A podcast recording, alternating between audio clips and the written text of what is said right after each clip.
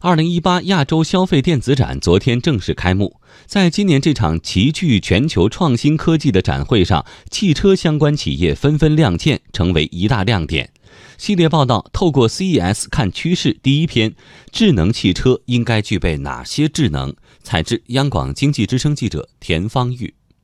二零一八亚洲 CES 昨天开幕，走进 N 四、N 五两个展馆，眼前俨然一副车展的景象。据记者了解。本次展会有着历届规模最大的汽车技术展区，五十六家汽车技术展商参展，展出面积比上届增长近百分之五十。参展整车企业里，不仅有奔驰、凯迪拉克等传统汽车品牌，还有拜腾、基点等新造车势力。看着新旧造车企业同台竞技，一较高下，记者一直在思考一个问题：从概念到现实。智能汽车应该是什么模样？进入到车里啊，我们看一下车内的空间。我们管这个车内的空间叫做数字共享贵宾厅。这是拜腾推出的离量产不远的 M-BAT 汽车，车内长一百二十五厘米、高二十五厘米的中控台巨型触屏，令人感觉十分酷炫。还有触摸式方向盘，可以让驾驶员手不离方向盘就控制屏幕，非常贴心。拜腾公关部工作人员陈瑞前介绍说。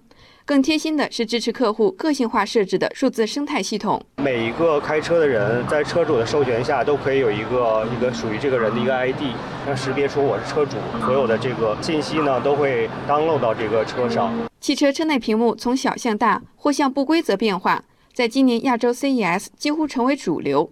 基点汽车在车内也配备了可旋转超薄中控屏，并创新的采用了以太网加 CAN 双骨干网络架构，既保留了 CAN 架构安全性高的特点，又吸收了以太网高速数据传输的优势，真正支持起智能汽车的网络架构。基点汽车产品规划总监张占友：乍一看的话，就每一个功能大家市面上都有，但是背后我们通过一个控制器把它后台都打通了，可以做到联动的控制。以前市面的功能是 A 功能、B 功能、C 功能，但是说我可以排列组合，形成一个新新的功能。从全球汽车产业发展来看，目前已进入智能网联汽车实用化的竞争发展阶段。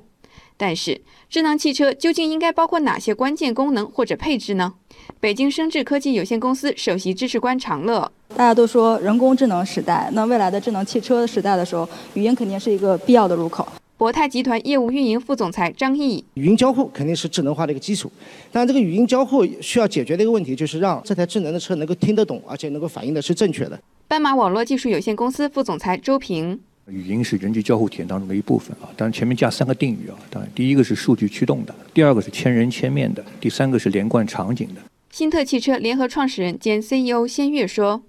在汽车大脑即将来临的现在，不是要包饺子，而是要做减法。”从今年亚洲 CES 的现场体验来看，从汽车企业研发的相关智能产品来看，记者非常赞同这句话。在保障安全的基础上，智能汽车应该带来的是个性化与人性化的交互体验，而不是让操作的复杂度上升，或是由于软件能力匮乏导致功能更多依靠硬件堆叠等等。回到开篇的问题，智能汽车应该具备哪些智能？或许答案可以归纳为四个字：更加懂你。